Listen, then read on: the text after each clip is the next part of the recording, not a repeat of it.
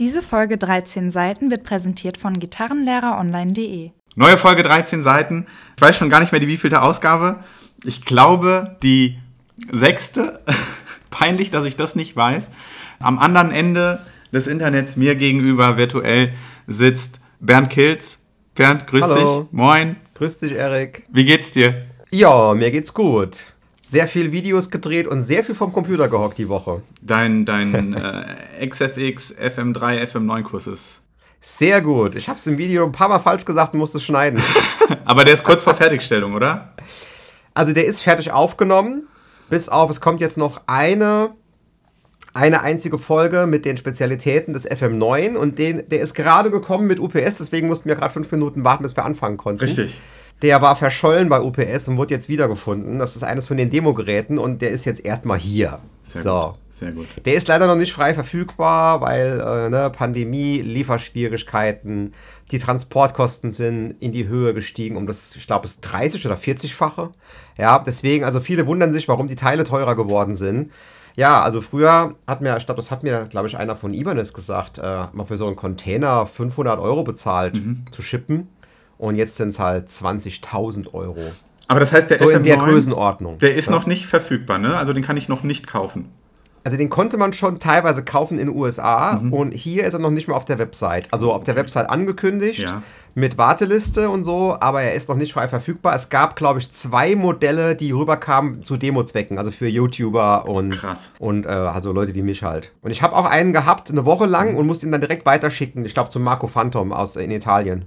Aber irgendwie insgesamt ist gerade so ein bisschen zeitlich, zeitlich der Wurm drin für die Zuhörer. Wir nehmen am Freitag auf. Das heißt, wenn ihr pünktlich zum Release hört, haben wir gestern aufgenommen, ähm, weil Ja. die Woche sehr voll war, sowohl beim, beim Bernd und auch bei mir. Was mich auch schon direkt zu unserem ersten Topic im Grunde führt, von unseren Kategorien, die wir haben, nämlich was habe ich zuletzt geübt, was hast du zuletzt geübt. Das ist gut. Da würde ich nämlich direkt anfangen. Und zwar, ich habe seit Montag nicht die Gitarre in der Hand gehabt, weil ich nicht zu Hause war. Von morgens bis abends nicht in klar Arbeit irgendwie, weil ich mache das Ganze ja immer noch ähm, neben, dem, neben dem Vollzeitjob im Grunde. Und war nie zu Hause. Ich bin morgens aufgestanden aus dem Haus und bin immer so gegen neun oder so heimgekommen, war tot. Und im Grunde das letzte Mal, bevor, als ich die Gitarre in der Hand habe, das war meine neue grüne Strandberg-Gitarre. Die sehr geil ist. Ich habe die ja jetzt hier. Genau. Ich hätte die nicht äh, eine Woche, nachdem ich sie gekriegt habe, ausgeliehen. Naja, das- ich finde das geil von dir. Das, das Ding ist, ich bin noch deine, ich habe ja die rote Sielstrat von, die, von dir noch hier und die bin ich gerade irgendwie so gewohnt. Und mit der habe ich mich jetzt eingespielt. Und dann dachte ich, komm, bevor ich mich jetzt an die Strandberg gewöhne, gebe ich sie dir nochmal mit. Und dass du nochmal ein Double-Feature draus machen kannst, weil du hast ja im, gleiche, im, im Grunde das gleiche Modell mit einem Tremolo nur nochmal bestellt, mit dem Vibrato-System, Genau. sorry. Ich äh, trinke gleich einen Schluck. Und äh, habe im Grunde, bevor wir am, am, am Montag uns gesehen haben, ich war ja bei dir in Frankfurt, habe ich nochmal irgendwie eine halbe Stunde, dreiviertel Stunde die Gitarre in die Hand genommen und ähm, freue mich auch schon wieder die zurück. Also wir müssen uns zeitnah wiedersehen. Äh, wobei jetzt bin ich bald eh zwei Wochen im Urlaub und komme ohnehin auch wieder nicht zum Spielen. Aber danach spätestens, glaube ich, aber das Danach sollten wir direkt, hinkriegen. Erik. Da musst du die auch spielen. Bis dahin habe ich auch das Video fertig oder die Videos. Und habe es ein bisschen eingespielt. Immerhin. Jedenfalls, was habe ich zuletzt geübt, ist meine Hausaufgabe aus dem ähm, Unterricht. Empty Rooms von Gary Moore. Ist Oh, gerade okay. das, was ich, wo ich sitze. Sehr geiler Song. mir, ähm, mein, mein Gitarrenlehrer hat gesagt, das ist, äh, hast du sehr schnell drauf. Und ich habe jetzt schon länger gebraucht, als er gesagt hat, dass ich oder vermutet habe, dass, hat, dass ich brauchen werde. Mal, mal sehen. Ähm, aber das ist auch so, ich versuche das dann auch immer ein bisschen auseinanderzunehmen. Muss hier tatsächlich auch Werbung für einen Konkurrenten, weiß ich nicht, ob man Konkurrent sagen kann, aber für einen anderen Gitarren-YouTuber machen, nämlich für den Horst Keller, der den Song in einem Livestream einmal komplett auseinandergedröselt hat. Ja, dem Horst seine Livestreams sind schon ziemlich geil. Der macht auch ziemlich gute Gitarrentests, muss ich sagen. Also der nimmt dann wirklich die Gitarre mit Fragen vom Publikum Genau, ja. vor allen Leuten auseinander. Und Horst, wenn du zuhörst, du könntest dein Mikro muten, wenn du Gitarrensounds spielst. Nur so als kleiner Tipp. Dann wäre es noch geiler. Und da wirklich, da hat er wirklich den, ich, ich glaube, über eine, über eine Stunde Video, ne, wo er auch am, ich glaube, am Helix, meine ich, zeigt das, wel- welche Einstellung du vom Sound für welchen Part vom Stück machen musst und alles, wie du es genau spielst. Also äh, auch hier, lieber Horst Keller, wenn du zuhörst, äh, habe ich ihm auch in die Kommentare geschrieben, hat auch darauf geantwortet. Mal an der Stelle vielen Dank. Äh, hilft mir sehr weiter, das Video. Ja, und noch was zwischendurch, bevor ich sage, was ich Mhm. geübt habe. Das war äh, gar nichts, weil ich nur Soundbeispiele gemacht habe. Die ganze Zeit nur XFX einstellen, vorspielen, erklären und so weiter. Was habe ich geübt? Ich habe Ach doch, ich habe zwischendurch habe ich mal Frank and Bailey Sweep Arpeggios geübt, aber die übe ich immer, wenn ich äh, nicht viel Zeit habe, dann habe ich einfach da Bock drauf. So, aber wenn ihr euch jetzt vielleicht wundert, warum meine Stimme viel besser klingt als in den Podcasts vorher, das müsste man hier auch eigentlich total krass deutlich hören. Das liegt daran, dass ich äh, wie die Jungfrau zum Kinde zu Akustikelementen gekommen bin. Ja, Akustikelemente, das sind so, äh, die sind aus irgendwie Polyester, keine Ahnung. Die hängen jetzt hier vor mir, hinter mir und neben mir. Und seitdem ist der Raum nicht mehr so komisch raummäßig verhallt, sondern ist relativ trocken. Und ich glaube, das hat man in dem einen Video, was ich gepostet habe, so deutlich gehört. Das ist echt Ja. ultra krass. Und das ist wirklich genau dieselbe Einstellung wie überall. Und auch jetzt hier bei dir wird es auch dieselbe Einstellung sein wie immer. Und es ist einfach ein viel besserer Sound, weil dieser Raumhall raus ist. Und das sind die Akustikelemente von Silenti. Silenti kam auf mich zu, weil ich irgendwie. Ich hab, eigentlich habe ich einen Raum gesucht, um mein Studio extern zu machen. Das hat sich aber mittlerweile schon längst wieder erledigt. Und da haben die mir auf Facebook geschrieben, ob ich Interesse hätte, Stark. dass die mir den Raum ausstatten und ich dann denen ein Video drüber mache. Und ich hätte nie im Leben gedacht, dass das so viel bringt, sonst hätte ich das schon viel früher gemacht. So eine Soundverbesserung. Und wenn ihr euch dafür interessiert, silenti.de, S-I-L-E-N-T-I.de. Und es gibt auch einen Rabattcode für 5%.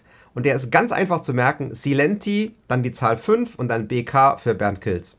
So, und jetzt aber genug Werbung gemacht für Ende, Silenti. Ende, Ende der Werbung. Dü, dü, düm. Ende der Werbung. Brauchen einen Diese Folge Jingle. wird präsentiert von Silenti.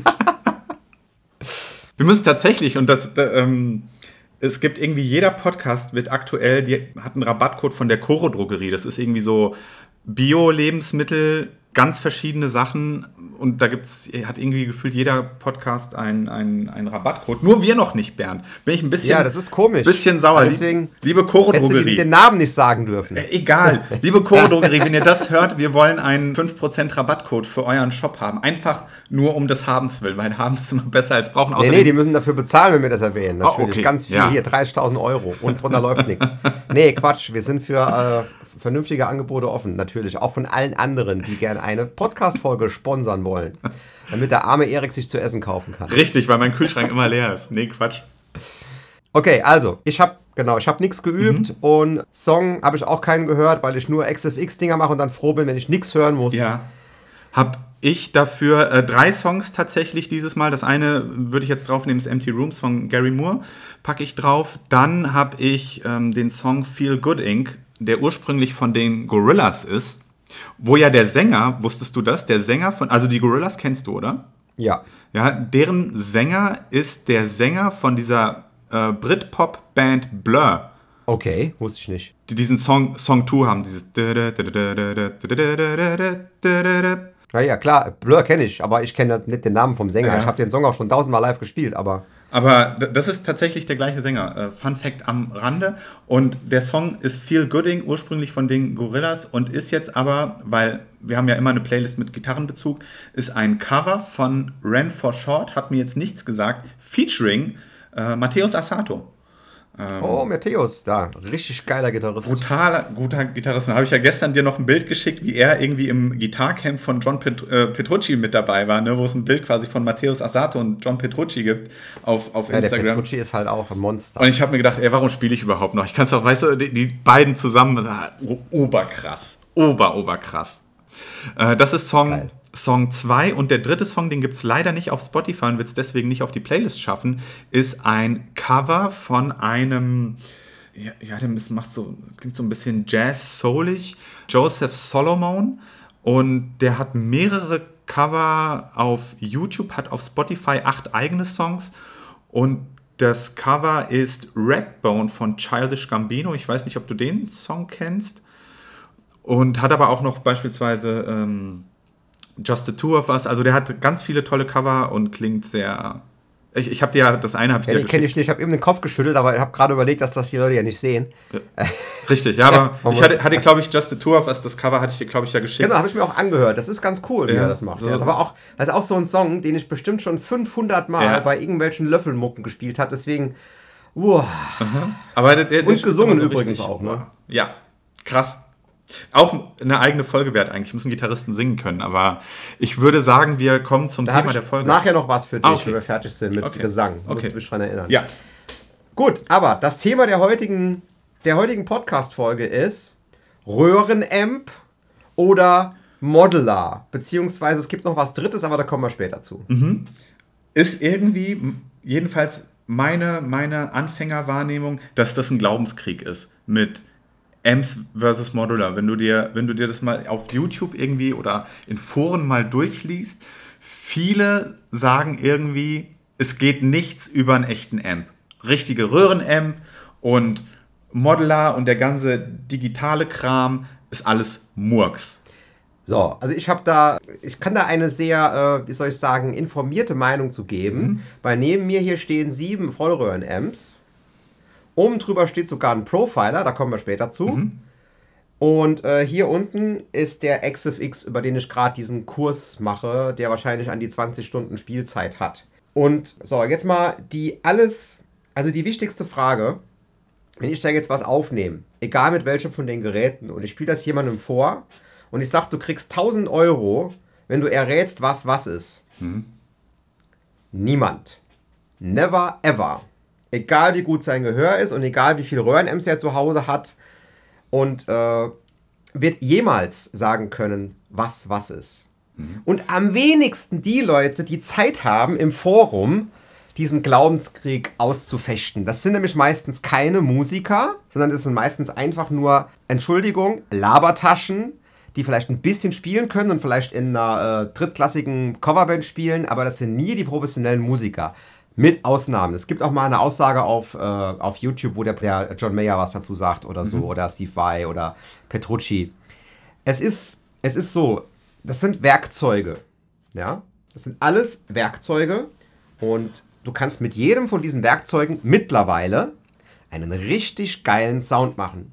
Es gibt sogar Sachen, Gitarrensounds, die du mit einem echten Röhrenamp nicht hinkriegst, aber mit dem XFX. Krass. Ja, weil du da viel mehr einstellen kannst und auch teilweise über die natürlichen Limitationen eines Röhrenamps hinausgehen kannst. Gerade was Metal angeht und hart abgestoppte Gent-Sounds und sowas, ja. Oder auch sphärische Sounds oder auch Sachen, die äh, von der Dynamik äh, beschränkt sind und so. Dual-Amping, was weiß ich, ja, was du da alles machen kannst.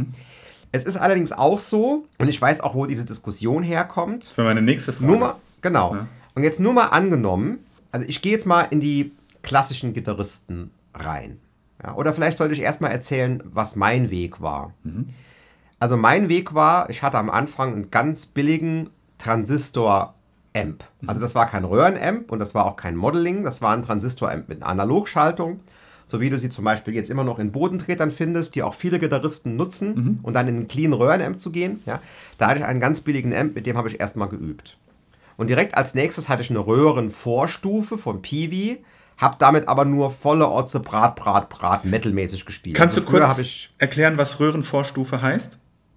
Röhrenvorstufe heißt, dass äh, praktisch der das Teil, was wo direkt das Kabel aus der Gitarre rausgeht, diese erste Stufe der Verstärkung und der Soundbildung ist praktisch die Vorstufe. Mhm. Und dann geht es in die Endstufe und der eigentliche Zweck der Endstufe ist es laut zu machen. Okay. Die Vorstufe ist praktisch soundformend und die Endstufe ist lautmachend. Theoretisch, wobei bei Röhren-Ems, bei echten Röhren-Ems auch die Endstufe soundformend ist zu einem gewissen Grad. Bei manchen Ems, wie zum Beispiel einem Marshall Plexi, mehr, viel mehr. Und bei manchen Ems, wie zum Beispiel einem Dietzel Herbert, so gut wie gar nicht. Die machen dann nur laut. Okay. So, aber wo war ich? Genau. So, direkt nach dieser Röhrenendstufe bin ich direkt auf Modeling gegangen und habe sehr lange mit kleinen Unterbrechungen sehr lange nur Modeling gespielt. Angefangen beim ersten Axis von Line 6, hatte Boss-Teile und äh, bis ich dann irgendwann zu Fractal Audio gewechselt bin, als dann der XFX rauskam und den gibt es noch gar nicht so lange. Ich glaube, zehn Jahre ungefähr. Wann, wann war das, als du auf, auf Modeler umgestiegen bist? Welches Jahr? Boah. Axis 212, 25 Jahre her. Das ist, Ähm, ich kann mal gucken finde ich gerade echt erstaunlich, dass das das schon so lange gibt, ehrlich gesagt. Ja, ich guck mal für euch, was ist, äh, würde mich jetzt auch interessieren. Das erste Hardware-Produkt von Line 6 kam 1996 auf den Markt, Axis 212. Wahnsinn. 1996 Oh ja, ist fast, ja, fast genau 25 Jahre, habe ich richtig gelegen. Ne? Und den ersten, den allerersten, als der rauskam, habe ich eine Werbung gesehen im Gitarre- und Bassmagazin oder was Fachblatt Musikmagazin und habe mir den direkt geholt, weil da konntest du, hast du nämlich schon ein Fußboard dabei gehabt. Und du konntest praktisch diese ganzen Amps simulieren und hattest das praktisch als 212-Kombo auf der Bühne und konntest alles auf einmal rumschalten, inklusive Effekten, Waren, allem drum und dran. Und das war damals eine absolute Revolution. Aber war das auch vom Sound qualitativ? Kam das ran an, an, an echte Amps? Also ich habe damals es für gut genug befunden. Aha. Ja? Damals war der Soundunterschied noch groß. Okay. Also damals, ich hatte dann auch einmal eine Probe, wo ich mir so einen kleinen Röhrenkombo für zu Hause zum Üben gekauft habe von Engel. Das war ein Engel Jive. Und den habe ich dann in einer Probe über die 4x12-Box, die im Proberaum stand, gespielt. Und den voll aufgerissen und der klang göttlich. Das war bis dahin der mit Abstand geilste Sound, den ich jemals hatte. Viel besser als der Axis 212, muss man sagen. Allerdings ist genau in dieser Probe beim letzten Song der Amp kaputt gegangen. Ich habe da neue Röhren reinmachen lassen von eigentlich einem guten Techniker und danach klang der Amp nicht mehr gut.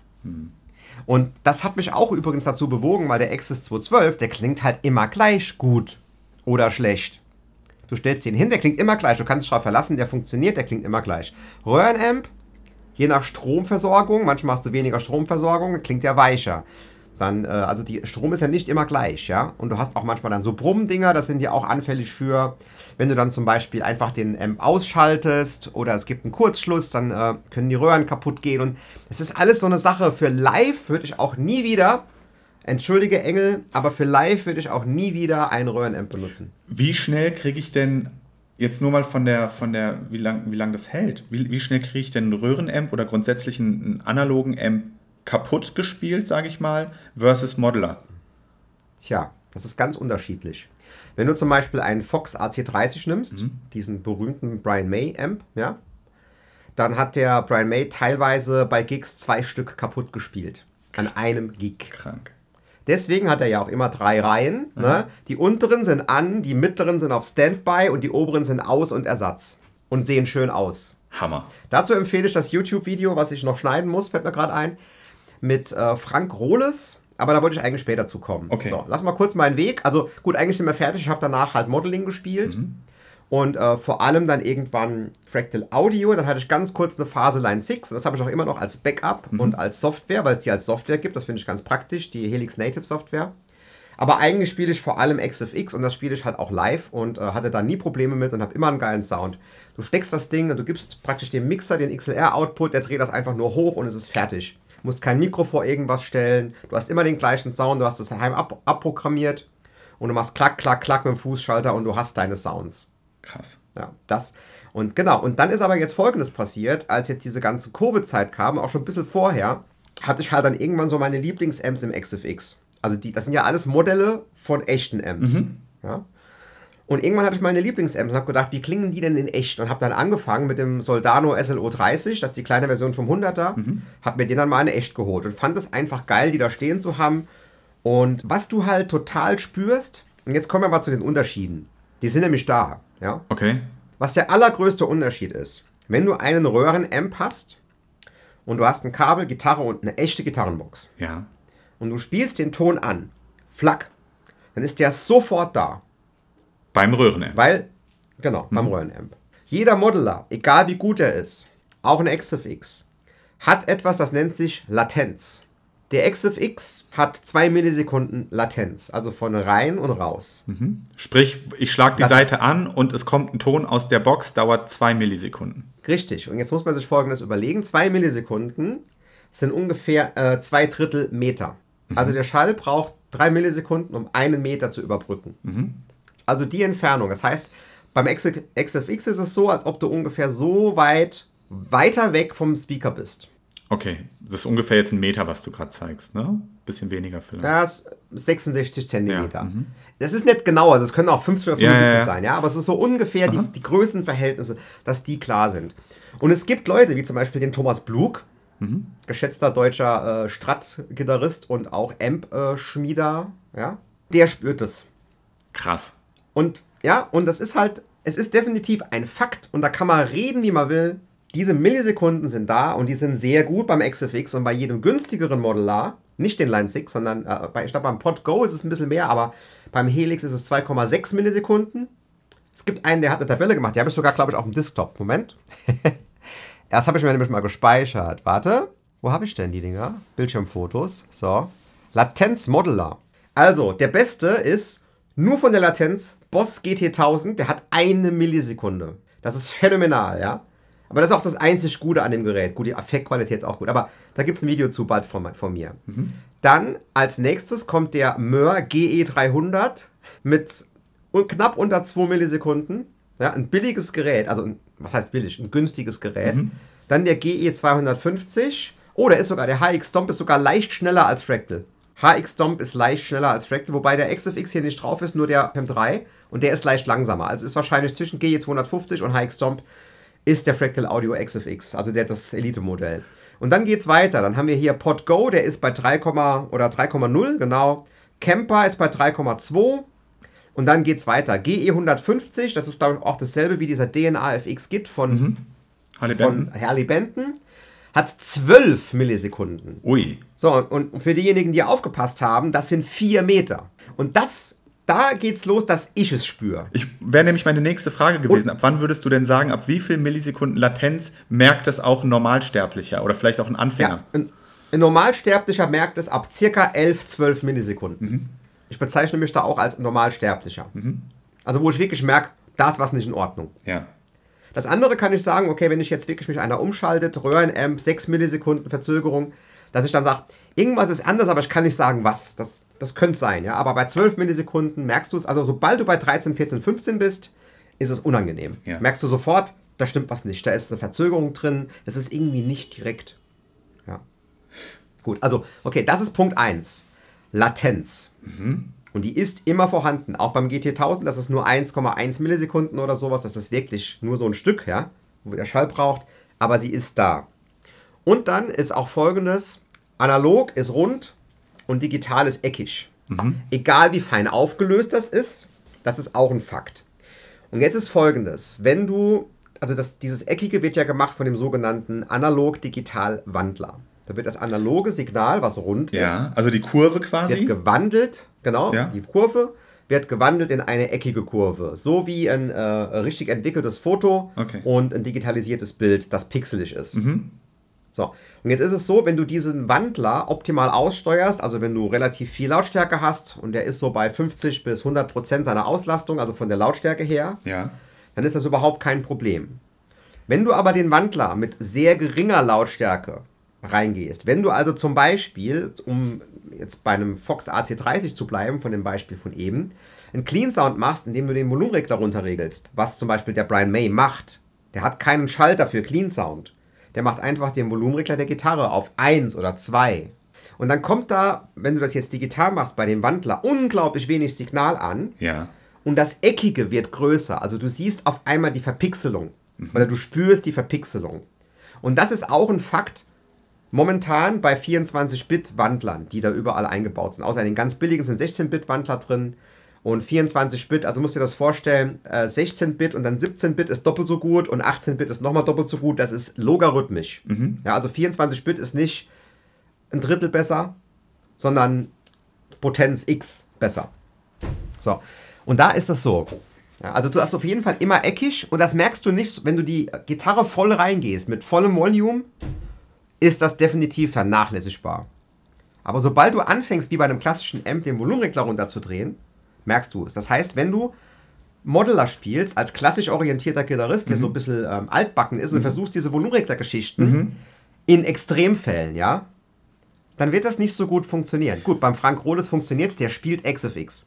Ja, also der hat das, der spürt es auch nicht, sagt er, aber da würde ich zum Beispiel sagen, das könnte ich spüren, wenn ich den direkten Vergleich habe. Und das ist auch immer so. Du spürst es eh nur, wenn du den direkten Vergleich hast. Mhm. Wenn du jetzt eine Woche lang ein Röhren-M spielst, dann hast du drei Tage Pause und spielst dann einen Modeler, spürst du auch den Vergleich nicht. Aber wenn du direkt rumstecken kannst zwischen dem Amp und dem Model vom Amp und du machst mit dem Volumenregler was, dann würde ich sagen, dass es manche Leute gibt, nicht alle, die den Unterschied spüren.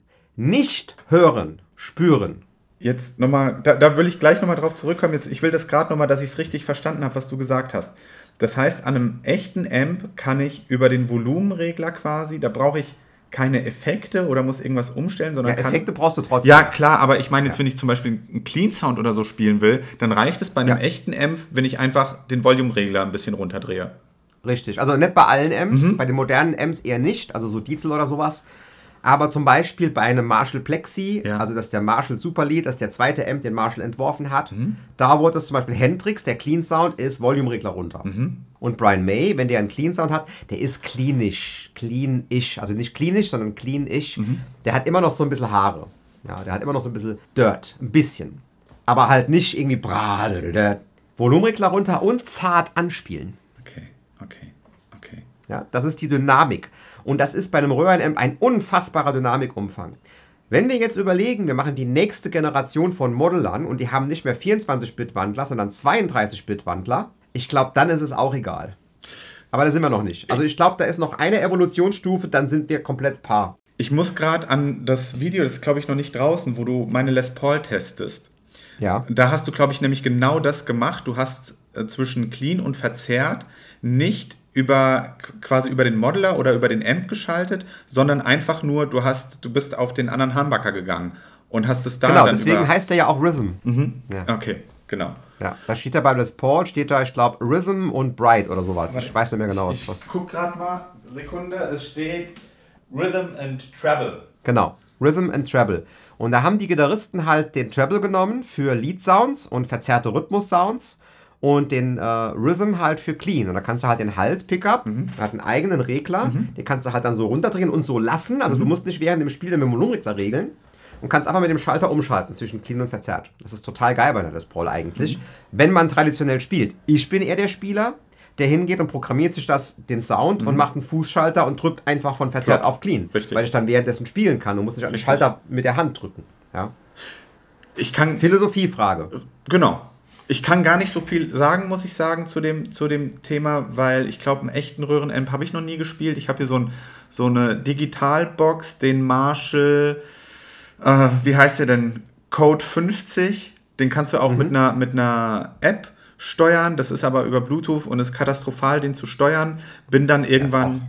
Ja, Das ist auch Modeling, aber eher in der günstigen Ecke. Und Ja. da ist Modeling natürlich. Für die günstigen Amps ist es super, Mhm. weil du kannst äh, keinen ordentlichen Röhrenamp bauen für äh, wenig Geld. Also keinen mit mehreren Röhren, mit Verzerrung, gerade wo wir jetzt noch Röhrenknappheit haben wegen hier Russland-Gedöns. Mhm. Ja. Wobei das bald sich erledigt hat, weil äh, Groove Tubes mit, äh, mit in China eine neue Fabrik gemacht hat und die bauen sehr hochqualitative Röhren anscheinend und die kommen bald auf den Markt. Dann ist dieses Problem gelöst, zum Glück. Ja, weil sonst hätten wir für die, für die Verstärker keine Röhren mehr. Und die gehen halt kaputt. Ja. Und dieser Marshall Code 50, der hätte, ich glaube, neu 300 gekostet. Ich habe den bei eBay irgendwie, ich glaube, für 140 gekauft. Das war super geschossen, habe ich dann mitgenommen. Muss dann aber sagen, ich bin dann irgendwann, weil mir das Handling zu umständlich war. Ne? Wie gesagt, diese App hat nicht gut funktioniert und ich hatte keinen Bock, jedes Mal unter den Tisch zu krabbeln und was umzustellen und so. Und bin dann eben auf, auf diesen Neural DSP Plugins, die ist ja auch komplett standalone außerhalb einer DAW, dass du die benutzen kannst. Und die sind spitze, wenn Genau. du ein ordentliches Audio-Interface hast. Wobei mittlerweile gibt es eigentlich keine richtigen scheiß Audio-Interfaces mehr. Also wenn du so ein äh, Presonus, was ist das Presonus? Nee, es ist Focusrite. Focusrite Genau. Scarlett oder auch ein Presonus-Interface. Ich habe jetzt halt High-End mit RME, Mhm. das ist natürlich ein bisschen besser, aber äh, vor allem auch mit den Anschlüssen und so weiter und der Haltbarkeit und den Treibern. Aber die Dinger von Focusrite sind super, damit kannst du einen geilen Gitarrensound machen. Da habe ich dieses Kleiner Tipp für alle, die, 2.2. für alle, die das wollen. Kleiner Tipp, es ist ganz wichtig, dass das Audio-Interface einen High-Z-Eingang oder einen Instrumenteneingang hat. Warum? Das will ich jetzt, das führt jetzt zu weit. Mit der Ohmzahl hat das zu tun, von dem Gitarrenausgang, aber es muss diesen haben und nicht einfach nur einen Line-Eingang. Es reicht nicht. Es muss das haben, sonst klingt es totale Kacke. Dann spielst du das Plugin und denkst, beim Bert klingt das ganz anders, der hat uns verarscht. Das ist ein Röhren-Amp und das hat er drüber gelegt. Ne? Nee, du musst einfach nur ein Audio-Interface haben. Das kann auch ein günstiges sein, aber das muss einen Instrumenteneingang haben und du musst den dann auch auf Instrument schalten. Manchmal musst du das in der Software oder am Treiber umschalten. Genau, der, der Focusrite hat da extra so ein Knöpfchen. Das hat ja zwei Genau. Eingänge quasi und da kannst du wirklich, da gibt es also INST-Inst-Button, den machst du an, dann leuchtet der rot, weil sonst klingt es wirklich, also wirklich leise, ne? Also du hörst es quasi. Hey, es ist halt da, ne? Mhm. Und wenn du Verzerrer hast, merkst du es vielleicht gar nicht, weil das halt nur weniger verzerrt und so. Dann drehst du vielleicht den Verzerrer hoch und so und dann klingt es aber trotzdem irgendwie Genau, ah, genau. furchtbar. Aber sobald du diesen Instrumentknopf drückst, geht die Sonne auf. Ja. Das wäre eigentlich eine Also das so als kleiner Tipp. gute Idee, mache ich, glaube ich, ein Video mal dazu, wenn, wenn, wenn Zeit ist. Genau, also haben wir nochmal ganz kurz Ja. zusammengesetzt fest, der Unterschied Röhren-Amp Modeler oder alle Digitalsachen inklusive Plugins ist A, Latenz. Röhren-Amp hat keine Latenz, beziehungsweise 0,00 irgendwas Millisekunden vielleicht, ja, also völlig vernachlässigbar. Ich meine, das Gitarrensignal läuft ja auch nicht in Lichtgeschwindigkeit, glaube ich, oder? Ist Stromlichtgeschwindigkeit egal, aber es ist ja auch nicht unendlich schnell. Nur, also wir können nicht sagen, er hat keine Latenz, nur halt 0,00 irgendwas, sodass du es wirklich nicht spürst. Selbst eine Millisekunde spürst du nicht. So, also das ist definitiv Fakt, das ist da und es ist definitiv, wenn du sehr dynamisch mit der Gitarre umgehst, mit einem Volumenregler oder auch mit deinem Spiel, dann hat ein Modeler technisch gesehen einen leichten Nachteil, weil es halt eckig gemacht wird. 24-Bit ist schon sehr gut und wenn du den Volumenregler nicht ganz runterdrehst und dann noch ganz leise spielst, merkst du es nicht. Aber wenn du jetzt wie zum Beispiel bei dem Brian May Sound, ja, wirklich den Volumenregler auf 1 hast und dann noch super, super soft anschlägst, ja, aber ich meine, das kann man ja ganz schnell lösen. Zum Beispiel statt den Volumenregler zu benutzen, baust du dir einfach in den Modeler vorne dran einen virtuellen Lautstärkeregler und machst den halt auf 1, 5 und 10 und hast es dann digital, dann hast du den Wandler voll ausgenutzt und trotzdem den gleichen Effekt. Deswegen, also es ist einfach nur eine Umstellung, die du machen musst. Nur wenn du jetzt halt so einen traditionellen Gitarristen hast, der probiert das aus und dann äh, hast du den, der sagt, das ist Schrott. Das funktioniert nicht. Ja, man muss halt ein bisschen auch sich mit dem Gerät befassen, mit den Limitierungen befassen, die es natürlich gibt. Und dann äh, kriegst du aber denselben Sound raus. Und da ich halt jetzt wirklich, ich glaube, sechs Wochen lang jetzt Soundtutorials mache für den XFX und den wirklich bis aufs Knochenmark ausprobiert habe, kann ich sagen, ich würde niemals Geld wetten, den Unterschied auch nur zu spüren zwischen einem XFX und einem echten Röhrenamp. Ja, Frage, das ist halt, ja, also es ist halt so, lass mich mal ausreden ja, noch. sorry. Das habe ich halt jetzt festgestellt, als ich dieses Tutorial gemacht habe und vor allem auch bei der Lesson zu Brian May, die der Frank Rohles mit mir gemacht hat, wo ich mich auch gewundert habe, warum jemand, der wirklich diese Spielweise benutzt und er macht das mit dem Volumenregler, der spielt seit 2006 XFX und der macht das auf allen Shows. Ich meine, der, der Frank Rohles ist so der, ähm, der hat das erste We Will Rock You Musical gespielt als Gitarrist. Und er hat für Brian May auf der ganzen Welt, also Schweiz und was weiß ich, wo, wo, wo immer noch, hat der andere We Will Rock You Musicals hochgezogen und die Gitarristen gecoacht in Soundfragen. Krass. Ja? Und der hat halt irgendwann keinen Fox AC30 mehr gespielt. Der hatte immer zwei, weil ne, die gehen halt so schnell kaputt. Deswegen, das hat, ist ihm halt super auf die Nerven gegangen und auf sein Kreuz natürlich, weil die Dinger sind schwer, vor allem wenn du zwei schleppen musst. Ja, und der spielt halt tatsächlich als traditioneller Gitarrist XFX. Und das sollte einem, weil das ist ein Profi, der macht Musik. Ja, der labert nicht in Foren, der macht Musik. Und das sollte einem zu denken geben, dass halt definitiv die Modeler gerade mit dem äh, Fractal Audio XFX oder auch noch ein paar anderen Geräten, ja, von anderen Firmen, wirklich auf einem Stand sind, dass man die zu professionellen Musikmachen nutzen kann. Was halt nicht heißt, dass wenn ich jetzt hier im Studio bin, es nicht geil finde, die echten Röhren-Amps hier zu haben. Ja. Warum? Es ist so ein bisschen wie ein Oldtimer, meiner Ansicht nach. Ja. Ich habe dazu eine Frage und danach habe ich dazu auch noch mal was. Frage ist, das heißt, ich höre den Unterschied zwischen zwei verschiedenen Gitarren eher als zwischen echtem Amp und Modeler, richtig? Auf jeden Fall. Okay. 100 Prozent. Du hörst den Unterschied zwischen zwei verschiedenen Plektren mehr als, Was? mehr als den Unterschied. Also von einem guten Modeler, der gut eingestellt ist. Aha. Wahnsinn. So, und sollen wir jetzt nochmal in das, äh, in das Loch gehen vom Amp in the Room Sound? Das will ich ganz kurz anreißen. Aber wirklich nur ganz kurz, weil da kann man sich äh, wochenlang drüber unterhalten. Vorher möchte ich aber gerne noch was anderes erzählen. Ich habe hier nämlich während dem Kurs eine Lektion, wo ich äh, einen echten Amp zusammen mit dem XFX bediene. Ja, also du kannst halt den XFX auch benutzen, um nur die Effekte zu, zu nehmen und die Amp-Modelings rauszulassen. Da kannst du praktisch dann äh, vor dem Amp die Effekte vom XFX nutzen, dann gehst du in den echten Amp rein, gehst wieder raus, benutzt dann die Delay und so weiter Effekte. Also du hast praktisch den echten Amp eingeschliffen. Und da kannst du äh, im XFX was programmieren, dass du sagst, okay, das hier ist echter Amp und dann schalte ich einen Schalter um und jetzt hast du den simulierten Amp. Du kannst praktisch A, B direkt vergleichen. Den echten Amp eingeschliffen über Kabel und dann kannst du das rumschalten im Gerät, dass der den simuliert. Und da muss ich ganz ehrlich sagen, das habe ich da gemacht und habe gedacht, ich habe kurz überlegt, ob ich alle Amps verkaufe. Weil ich habe es echt noch nicht mal gespürt. Wahnsinn. Wobei natürlich auch da die Latenz drin ist, weil ich halt durch das Gerät gehe. Ja, okay, und da die merkst Latenz du's dann, war ne? auch ausgerechnet. Ja. Ach so. Ja, weil du, du hast ja, ich gehe ja in den XFX. Ja. Dann geht der ja raus aus dem XFX in den Amp, da hast du wieder eine Wandlung. Dann geht er wieder rein in den XFX, hast wieder eine Wandlung Mhm, okay. durch die Effekte und in den echten Amp, in die Endstufe, in die Box vom echten Amp. Ja. Und dann hast du wieder eine Wandlung. Das heißt, da hast du dann, in dem Fall hast du dann, wenn du es durch ein XFX schleifst, hast du die gleiche Latenz, wenn du den echten Amp benutzt. Nee, der echte Amp hat null Latenz. Ah, auch wenn, Wenn, du ihn durch den... XFX, dann habe ich hab vier Wandlungen. Ja. Der muss ja, das, das Signal ist ja seriell, das wird ja durch Mhm, alles durchgeschickt. genau. Das geht durch vier Wandlungen. Das heißt, ich habe dann, wenn der XFX jetzt zwei Millisekunden hat für ein und aus, Ja. habe ich dann vier, weil er zweimal ein und aus geht. Ja, es ist ein bisschen, es ist ein bisschen arg komplex und äh, die meisten Leute, die dann diskutieren, äh, digital und analog, wissen diese ganzen Sachen noch nicht mal. Ja, also deswegen. Ja. So, jetzt kommen wir aber ganz kurz zu dem Hauptkritikpunkt, warum viele Leute sagen, digital ist scheiße. Das ist, liegt nämlich eigentlich gar nicht am Modeler, sondern das liegt an der Wiedergabe des Modelers. Und das kannst du ja, also ich kann jetzt hier meine XFX nehmen, gehe in eine Endstufe und gehe in eine Gitarrenbox. Dann wird so gut wie niemand das unterscheiden können. So, jetzt ist es aber so, dass Modeler meistens an normalen PA-Monitorboxen betrieben werden oder an sogenannten FRFR-Speakern.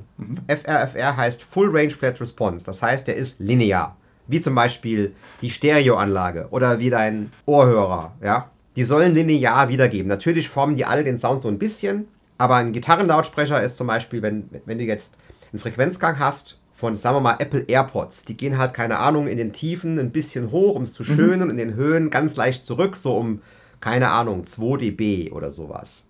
Wenn du aber jetzt einen Gitarrenspeaker hast, der knickt heftig ab bei 6 Kilohertz und da geht der richtig runter, minus 20 dB. Ja? Also das ist richtig so eine, eine, eine richtig krasse Kurve. Und das andere ist eine Linie, die ein bisschen hubbelt.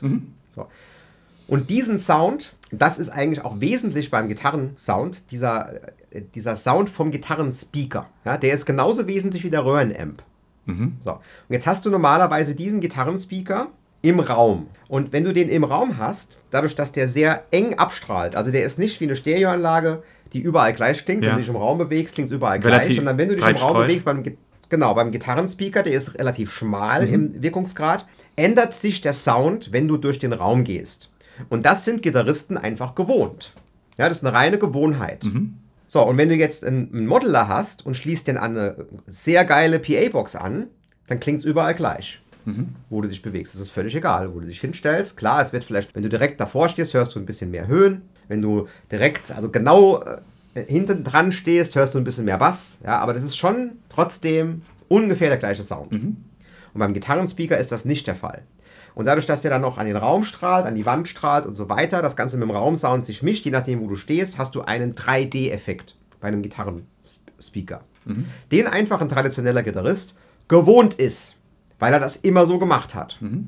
Und jetzt auf einmal spielst du den Modeler und du hörst das über so eine Box. Und nicht nur das, du hörst das auch simuliert abgenommen von einem Gitarrenlautsprecher, der ein Mikro, ein ganz normales Mikro nimmt, was exakt ungefähr, naja, exakt ungefähr, also was ungefähr 5 cm vom Speaker weg ist. Ja. Nennt sich Closed Miking.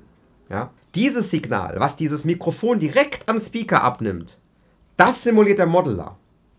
Wenn du, also unter normalen Umständen, es Ja, sei ja. du gehst mit dem Modeler ohne Cabinet Simulation, also ohne IR, in eine Gitarrenbox, dann klingt's gleich, ja.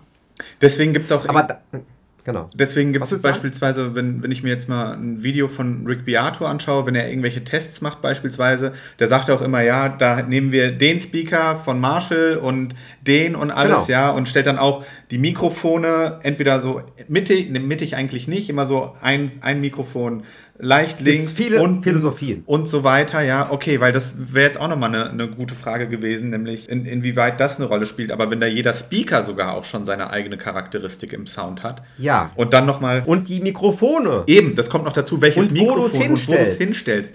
Das wundert mich auch immer. Ich habe, du hast ja bei den, bei den Neural DSP Plugins hast ja auch die Möglichkeit, zum einen, es gibt ja sowohl, ich rede jetzt mal nur vom, vom Nolly, da sind es vier, beim Tim Henson, da sind es drei. Da hast du sowohl drei verschiedene Amps, aber auch drei verschiedene Speaker. Und da kannst du wirklich hingehen. Genau. Du kannst sagen, okay, dann nehme ich jetzt das. Du kannst auch wirklich virtuelle Mics quasi austauschen. Die platzieren. Wo sind die? Sind die mittig? Sind die links unten? Wie auch immer. Und Ja, genau. Das kannst du im XFX halt auch. Und ich muss sagen- anders, aber das kannst du da halt auch. da höre ich zum Beispiel gar keinen Unterschied. Da habe ich mal so aus Bei den Spaß. Mix? Genau. Ja, also wo, welchen, welche, welchen Speaker nehme ich, welches Mikrofon nehme ich, nehme ich mehrere Mikrofone, wo stelle ich die hin? Das höre ich nicht, ehrlich gesagt. Oh, das hörst du AB aber schon sehr, sehr deutlich. Ja? Okay. Also das kommt halt drauf an, welche du vergleichst. Ne? Die sind halt manchmal da ein bisschen ähnlich Okay. da bei den Nolly und so. Okay. Aber wenn du hier verschiedene ERs hörst, das, das hört man auch in meinem Kurs und da gibt es auch Videos von mir zu auf YouTube, glaube ich. Das hörst du eindeutig. Krass, okay. So, und jetzt ist es aber so, wenn du einen geilen Gitarrensound hörst bei einem Konzert oder von einer CD, ja, also bei einem großen Konzert Mhm. Ja. oder von einer CD, Ja. dann hörst du auch das Mikro vom Speaker. Du hörst nicht den Speaker selber, du hörst das Mikro vom Speaker. Genau wie der Modeler es simuliert. Ja? Und das ist halt ein riesen Unterschied. Wenn du also gewohnt bist, Gitarre, wenn du es spielst, über einen Gitarrenlautsprecher im Raum zu hören, deswegen also der Effekt heißt Amp in the Room Sound, eigentlich müsste es Cabinet in the Room Sound heißen. Verstehe. Weil es hat mit dem Amp nichts zu tun, wo der steht. Oder Es ist völlig egal, wo der steht. Und auch egal, ob es ein Modeler oder ein Röhrenamp ist, das kann ich dir garantieren. Wenn du das gewohnt bist, wird es dir sehr schwer fallen, sofort umzusteigen auf diesen Mikrofon abgenommenen Sound direkt in die Fresse. Okay. Was du ja bei einem Monitor vor dir kriegst. Und der klingt immer gleich. Ja. Ja. ja. Und das ist das, warum die meisten Leute sagen, digital Scheißdreck. Einfach, ge einfach Gewohnheitssache, ne? Gewohnheitssache. An, anderes Thema, was wahrscheinlich auch Gewohnheitssache ist. Ich habe ein Video gesehen von Red Schall, den kennst du auch, ne? Der YouTuber. Ja. Ähm, und der hat mit, der hatte irgendein Event mit, wie heißen sie? Boutique Amps Distribution. Boutique Amps Distribution. Genau. Ja. Und da gab sind drei von meinen Amps von. Und da gab es ein Event und da hatte er ein paar Amp-Hersteller, quasi wirklich da die, die, die Chefs oder die, die bauen auch oder gebaut haben, nämlich Joe Morgan, Dave Friedman, Mike Soldano und Pete Ahrens, Ahrens Peter Ahrens, ist äh, Deutscher. Ah, okay, von Tone King, ja, und hat mit Ja. denen quasi genau das besprochen, wie die denn dazu stehen, echter Amp gegen Modeler. Und die haben das nicht verteufelt, wie man das jetzt hätte vielleicht denken können, ne? dass die sagen, okay, das ist komplette Konkurrenz zu unseren Produkten, das ist. Ja, ich muss dir jetzt aber auch dazu sagen, das ist wie wenn ich als Schlagzeuger sage, äh, Schlagzeug-Plugins äh, mit virtuellen Sounds klingen genauso gut, wie wenn ich spiele. Mhm. Das willst du niemals machen. Klar, ja. Und die, da war der, der, der Tenor, wo sie sagen, was, was für sie persönlich auch der größte Unterschied ist zwischen Amp und Modeler, und das ist, hattest du vorhin angedeutet mit, es ist wie Oldtimers. Und weil Ja. die sagen, es ist einfach, das wird jemand, der selbst nicht spielt, sondern zum Beispiel nur auf ein Konzert geht und sich das anhört, wird das nicht verstehen. Aber die sagen, wenn du selbst Gitarrist bist und spielst, es ist ein anderes Feeling, mit einem echten Amp zu spielen, als mit einem Modeler. Die haben jetzt, ja, Ja, da ist aber ganz viel hier oben im Kopf, ne? Und weil du kannst solche, solche Sachen halt mit Blindtests meistens negieren, ja. Okay. Aber es ist natürlich, wenn ich jetzt hier in meinen Tone King einstecke und ich habe wirklich auch Zeit und habe Bock zu spielen, genau. was im Moment halt leider sehr wenig vorkommt, weshalb ich die letzte Zeit nur XFX gespielt Mhm. habe. Ja? Aber da musst du Zeit und Muße haben, ja. Das ist wie beim Oldtimer, ja. Und dann spielst du damit und dann hast du ja auch nur die Regler und du hast dann auch direkten Zugriff, haptisch. Es ist schon was anderes.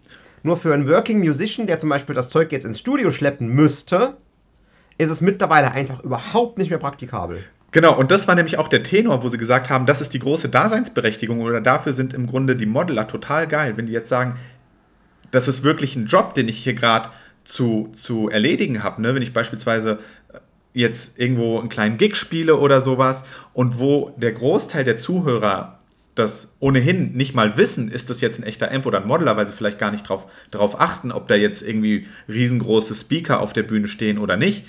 Also hier diese Marshall-Boxen beispielsweise. Ne? Ja, Ähm, die stehen auch bei Metallica, stehen die zum Beispiel und sind Attrappen. Ne? ja, ja. Weil Metallica spielt komplett XFX. Und da sagen die, ist es total geil. Du musst nichts schleppen, gar nichts. Du hast wirklich alles vorbereitet und dann sagen die wirklich, es ist wie ein Stepptanz. Ne? Du hast deine Tanzperformance, du drückst deine Pedals, welchen Sound du gerade brauchst, tatatam und so weiter. Und dafür ist es total geil, weil es perfekt vorbereitet ist und da, wo es dir persönlich als Gitarrist nicht drauf ankommt, brauche ich dieses Feeling von einem echten Amp. Da sagen die, um to get the job done, ist es der, der Modeler und für dieses Feeling ist es im, im Grunde Genau so sehe ich es. der Amp. Ja? Ja, weil deswegen habe ich auch die Amps nur zu Hause. Ich würde jetzt, außer vielleicht in Ausnahmesituationen, von den Amps keinen live mitnehmen. Weil die Sache ist ja die, da muss ja immer noch dann die ganzen Effekte, das heißt, ich nehme den XFX dann eh mit für die Effekte und dann kann ich auch einfach nur den XFX nehmen. Weil der Unterschied ist für das Ergebnis des, des Zuhörers draußen völlig irrelevant. Und, Außer vielleicht es sind so, so Snobs, die sagen, oh, der hat ja keinen echten Amp. Und der Joe Morgan hat, finde ich, eine eine sehr witzige Metapher dazu gebracht. Er hat gesagt, Modeler, das ist im Grunde das, was für das Internet die ganzen Pornoseiten sind, sind die Modeler für die Gitarristen, weil da findest du jeden Schweinkram, du kannst machen, was du willst, jede Vorliebe, jeder, jede Neigung wird bedient. Ja, das sind die Modeler. Und er sagt, wenn du einen echten M spielst, das ist wie wenn du quasi mit deiner Frau schläfst. Ne? Das ist dann die große Liebe und es ist Gefühl mit drin und alles, ja. Und das, den fand ich sehr witzig, den, den Vergleich. So, so ein bisschen. Ja. So ein bisschen, ja. Aber es ist nicht so wie das Internet und die Bilder, sondern es wäre so, als ob du eine, eine Brille aufhast mhm. und äh, äh, führen wir das vielleicht lieber nicht weiter. Ja. Okay, aber es ist schon ein bisschen echter, als einfach nur das zu gucken. Ja? Witzig. Machen und gucken sind schon immer was anderes, ne?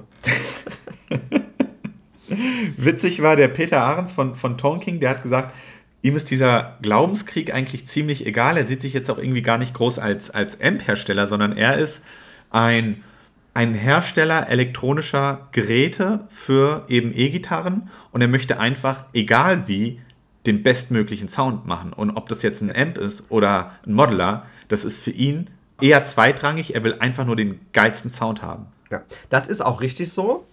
Äh, und ich habe jetzt für alle mal noch ein Argument, ein krasses Argument für Amps und ich habe noch ein krasses Argument für Modeler. Mhm.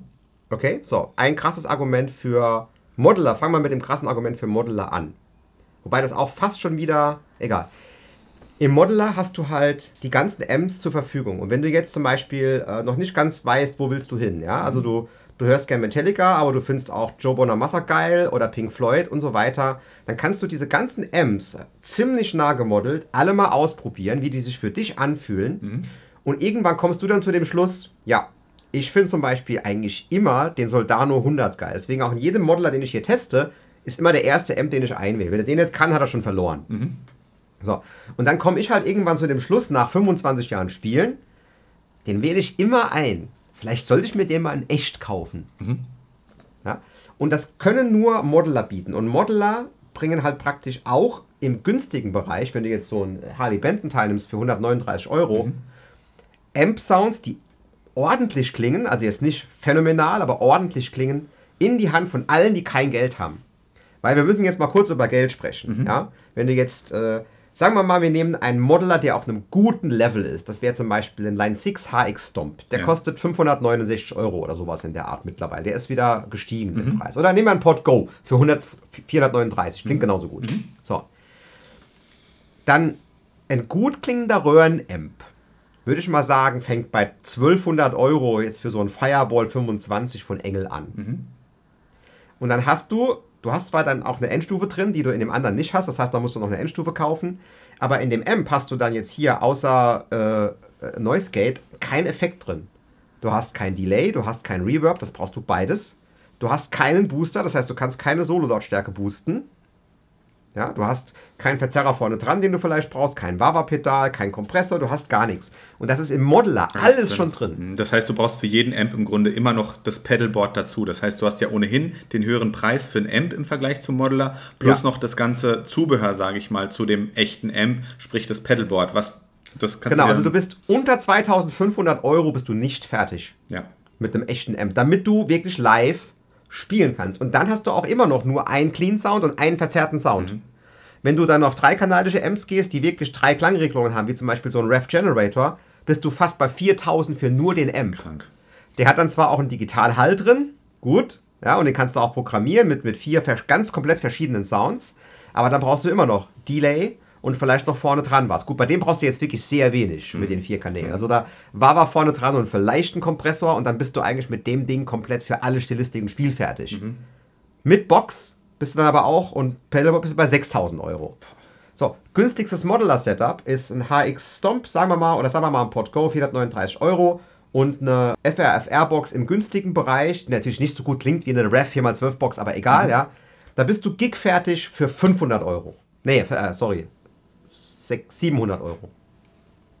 Box kostet ungefähr 270 Euro. Ja? Plus, wenn du sagst, du brauchst gar keine Hardware, kannst du ja auch eins von diesen Plugins einfach kaufen, ne? beispielsweise bei Neural DSP. Ja, aber den musst du ja mit dem Fuß steuern und dann äh, musst du ja irgendwie umschalten. Nee, äh, du bist jetzt also auf der für Bühne. Zu Hause für Plugin. Zu Hause? Ja, genau. Für zu Hause Plugin, 100 Euro und 150 äh, Euro Audio-Interface. Mit dem Nolly zum Beispiel von Neural DSP hast du einen phänomenalen Sound zu Hause. Mhm. Für, für zu Hause gibt es außer Nostalgiegründen wirklich keinen weil damit ich hier meine Röhren-Amps spielen kann, muss ich eine UAD Oxbox anschließen, die dann auf die Studio-Monitore geht, weil die blasen mir hier sonst die Birne weg. Krass. Also du brauchst für zu Hause Röhrenamps zu spielen einen Attenuator.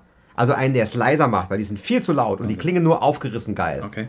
Also du musst einen riesen Aufwand treiben. Du musst tausende von Euro in die Hand nehmen, damit du zu Hause Röhrenamps spielen kannst. Ja, deswegen, also, ja, okay, jetzt aber noch das Argument für die Amps, das ist ganz wichtig jetzt noch. Genau, wollte ich gerade fragen. Ohne die Röhrenamps könnte man keine Röhrenamps modeln. Das heißt, es ist ganz gut, wenn es die weiterhin gibt. Ja. Ja, weil manche sagen, ja, ihre Amps ster sterben aus. Nee, es werden immer weitere Amps entwickelt. Hier zum Beispiel Generator MK3 ist einer der neuesten Amp-Entwicklungen, die steht hier bei mir.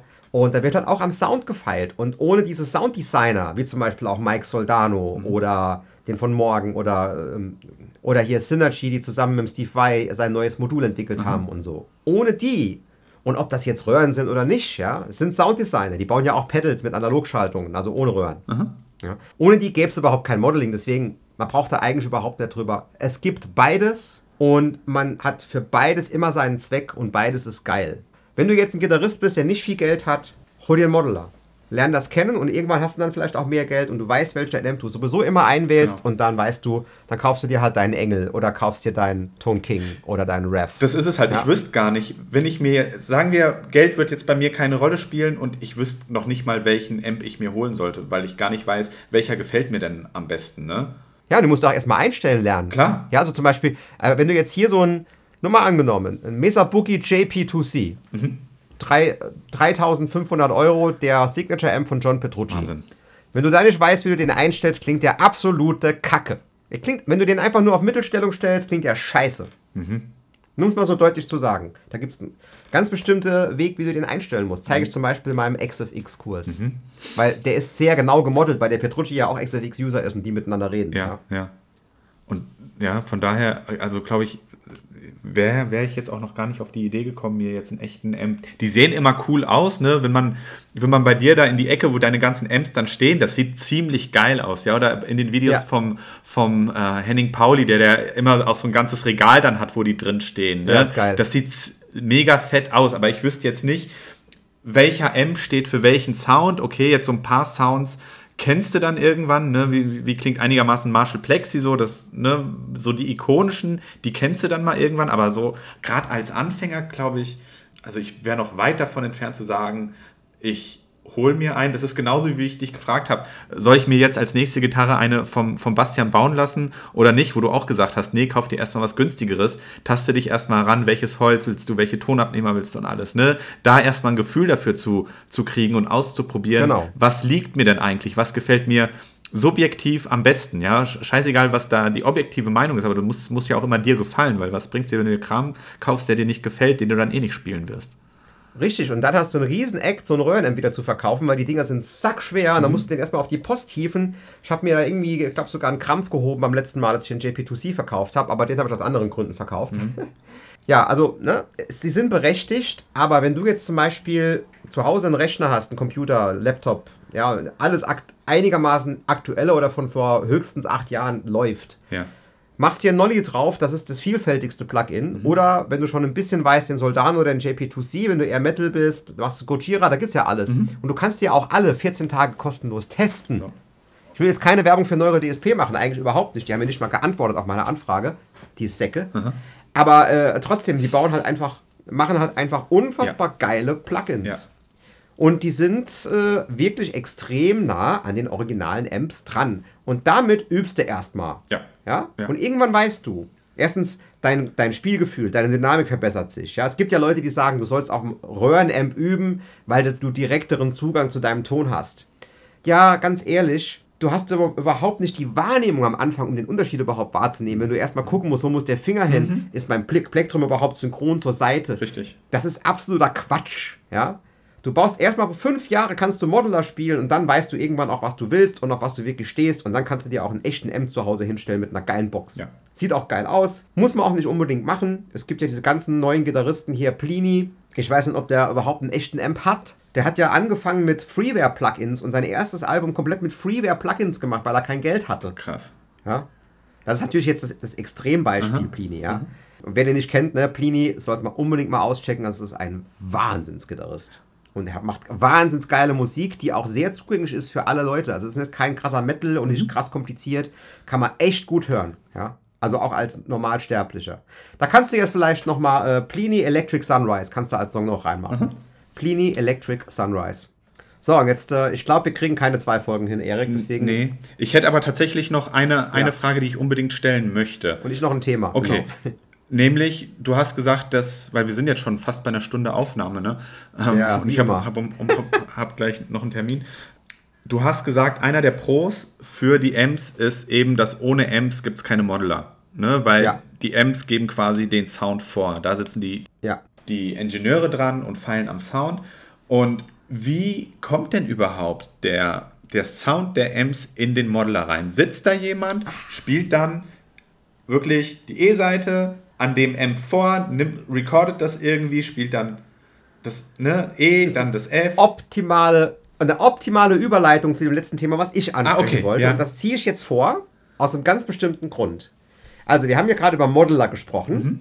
Und es gibt aber auch noch was, das hat ein deutscher Keyboarder, also ein Keyboard-Equipment-Hersteller erfunden, der, der Sack. Und das war der Camper, ich weiß nicht, wie der mit Vornamen heißt, ich hab's vergessen, sorry. Äh, Und er hat den Camper Profiler entwickelt. So. Und der Camper Profiler, der macht genau das, was du gerade beschrieben hast. Das heißt, du schließt den Profiler an, an einen echten Amp. Also du schließt praktisch den Profiler an den Amp an und du machst ein Mikrofon vor die Box und das gibst du dem Profiler wieder. Und dann jagt er da krasse Sounds durch, ungefähr 10 Minuten lang. Ja? Und dann hat er praktisch wie eine Blackbox-Analyse. Ja, also eine Blackbox ist was, wo du nur weißt, was reingeht und was rauskommt, aber du weißt nicht, was innen passiert. Aha. Ja? Und da hat er praktisch, erstellt er ein Profile des Amps, weil er praktisch alle Dynamikstufen und alle Frequenzen praktisch abspielt und er hat ja die, äh, die Daten hat er ja und er hat dann den Vergleich vom Amp, was zurückkommt. Ja. Das rechnet er gegen und legt das dann über den Gitarrensound. Aber das bekomme ich bei Camper schon mitgeliefert, oder? Ja, ne? Ja, ja, der Camper hat das drin. Okay. Und der Camper hat auch ganz viele kopierte Amps. Und da gibt es halt Leute, die sich da auch ethisch drüber unterhalten, wie zum Beispiel den Henning Pauli, da gibt es mehrere Folgen zu, Mhm. dass er sagt, äh, die Amps zu kopieren, ohne den Amp-Herstellern was dafür zu geben, ist unethisch. Ja. Sagt er, ja. Ja, ja, eigentlich schon. Also er hat eigentlich im Grunde recht. Eigentlich sollten die Amp-Hersteller da was für kriegen. Komme ich aber gleich nochmal drauf zurück. Kriegen sie nicht, erstmal, ja. Weil an, an, kurz daran, kurz anknüpfend, bei den Modelern ist es doch dann wiederum so, die haben keinen, okay, jetzt bei Neural DSP, wenn die jetzt ein Plugin haben zum Soldano, das ist ja alles dann auch irgendwie lizenziert und Soldano wird da irgendwas kriegen, aber wenn ich jetzt zum Beispiel. Das ist was anderes, ja. Genau, aber wenn ich jetzt einen, einen Modeler habe, wie jetzt beispielsweise den von Fractal, da steht dann ja auch nicht, du hast jetzt den Soldano SLO 100, sondern der wird irgendwie einen anderen Namen haben und der ist aber von den Ja. Einstellungen so nah nachgebaut, dass es 99,9% genauso klingt, richtig? Ja, aber lass mich mal fertig werden Okay, mit dem sorry. Profil, aber ich wollte darauf hinführen. Ah, okay.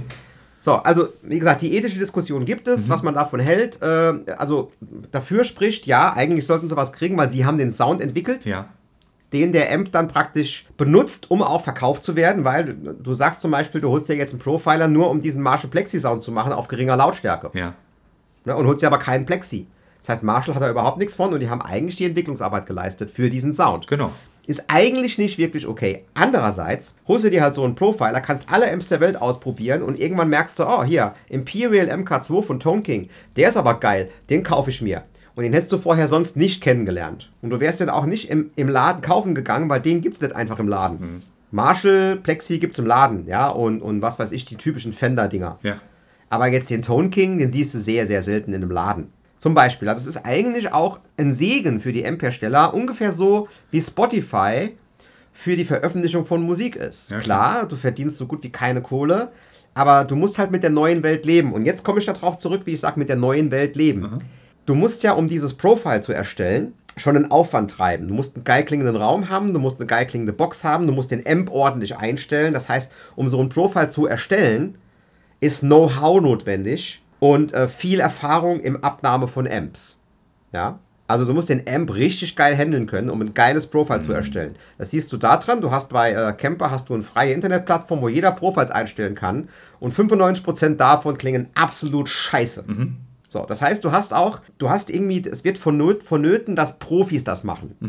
So, und jetzt machen das Profis, die heißen dann ML Soundlabs und so weiter. Ich, wir fallen jetzt die Namen gerade nicht ein hier. Bogen Digital, die machen so Metal Packs. Und die machen halt richtig geile Metal Packs für den Profiler mit den Amps. Und die machen sich richtig Arbeit damit. So, wenn jetzt Engel, sorry Engel, ich, ich mag Engel, ja, oder Marshall oder Soldano schlau gewesen wären, hätten sie gesagt, hört mal, Camper, wir kennen uns am besten mit unseren Amps aus. Wir geben euch für euren Profiler einen Sound, den wir bei uns geil eingestellt haben und bei uns geil abgenommen haben.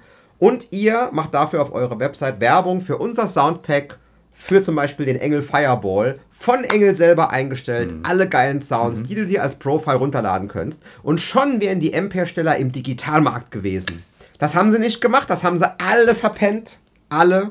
Und deswegen, sorry, mhm. das wäre die Lösung mhm. gewesen. Mit der Zeit gehen, statt drüber zu schimpfen. Ja. So, trotzdem, im Grunde haben sie eingeschränkt. Und jetzt kommen wir kurz darauf zurück, warum viele sehen, dass das bei einem Modeler nicht der Fall ist. Bei einem Modeler nimmst du ja nicht den echten Amp. Mhm. Du brauchst, wenn du einen Modeler machst, nur den Schaltplan des Amps. Weil das funktioniert über sogenanntes Komponent Modeling. Und jetzt nehmen wir einfach mal an, ein ganz einfacher Amp würde bestehen aus einem, keine Ahnung, Kondensator mit 20 Nanofarad und einem Widerstand mit 3 Kiloohm. Ja? Nehmen wir an, das wäre ein einfacher Amp mit zwei Bauteilen. Okay. Dann würde der in seinen äh, Modeling-Algorithmus einfach diese zwei Bauteile eingeben, die, für die er, er einfach Daten hat, was die mit dem Signal machen, ja. Also der weiß, dieser Kondensator macht mit dem Signal das bei dieser Spannung und so weiter. Das, die mhm. Informationen sind einfach da, mhm. ja. Mhm. Und dann gibt er den Schaltplan praktisch in die Software ein und dann klingt der M, wie der M klingt. Das ist natürlich jetzt ganz stark vereinfacht, mhm. aber im Prinzip funktioniert so. Ja. Und da es Schaltpläne so gut wie nicht gibt, ist jetzt dann halt doch wieder so, dass der den Amp auseinanderbaut und die Dinger durchmisst. Okay. Also ja, quasi wie iFixit Modeling. quasi ne, die iPhones so. auseinanderbaut und die bauen die Amps genau. auseinander. Genau. Und jetzt gibt es aber einen riesen Unterschied. Wenn ich mit dem Camper Profiler ein Profile mache, dann ist das praktisch der Amp, wie die Regler stehen auf dem Amp, als Snapshot, als, mhm. als einmaliges Abbild mhm. gemacht. Mhm. Und du kannst jetzt nicht am Amp den Regler virtuell drehen. Du hast zwar Regler am Camper, die dir das vorgaukeln, aber das ist nichts weiteres als ein ganz normaler Equalizer. Und du hast natürlich schon ein paar Parameter, die du ändern kannst. Ja, aber wenn du wirklich den anderen Sound willst von dem Amp oder die Verzerrung hochmachen willst, authentisch, wie es im Amp auch klingt, ja. müsstest du einen weiteren Snapshot machen. Deswegen besteht so ein Profile-Pack auch für einen Amp aus 40 Profiles und nicht aus einem.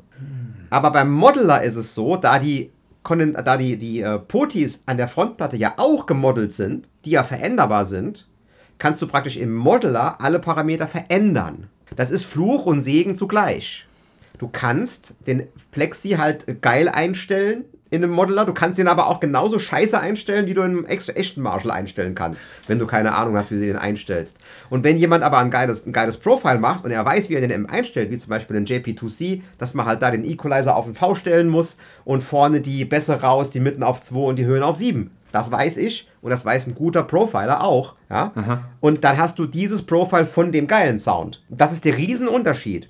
Das heißt, es kommt im Endeffekt darauf an, beim Camper musst du ganz viele Profiles durchhören, Aha. Tausende, Aha. bis du deinen einen Sound findest. Und beim Modeler musst du ihn aber einfach, nicht verändern. Einfach nachbauen. Das heißt, wenn er nah dran ist, mhm. keine Chance, nah dran reicht nicht. Er muss 100% geil sein. Mhm. Ich habe einen Camper und ich habe auch so meine vier, fünf Sounds da drauf, die unfassbar klingen mit einer entsprechenden Gitarre. Mhm. Und äh, es gibt aber auch andere, wo ich eigentlich die Amps mag und teilweise die Amps habe. Ja. Ich die aber ganz anders einstellen würde. Und das hast du da nicht. Ein Profiler ist meiner Ansicht nach optimal für Leute, die ihre Amps, die sie zu Hause eingestellt haben, live spielen wollen. Dann nehmen sie nämlich ihre Amps mit ihrer Einstellung, profilen lassen, haben genau den Sound live. Mit dem Modeler muss es nachbauen. Aber das, das heißt jetzt, ich, ich denke jetzt mal sehr laienhaft und sehr vereinfacht, das heißt, bei, bei Fractal gab es irgendwann mal einen Typ, ich nenne ihn jetzt mal äh, Max Fractal. Cliff Chase. Oder Cliff Chase bei mir. Das ist der, der Typ, ja. Und der hat wirklich jeden, Model, jeden Amp auseinandergenommen und das quasi digital nachgebaut. Ja. Und bei Helix gab es dann den Frank Helix bei, was weiß ich, ja? ja? Ah, krass. Ja. Wahnsinn, okay. Verstanden.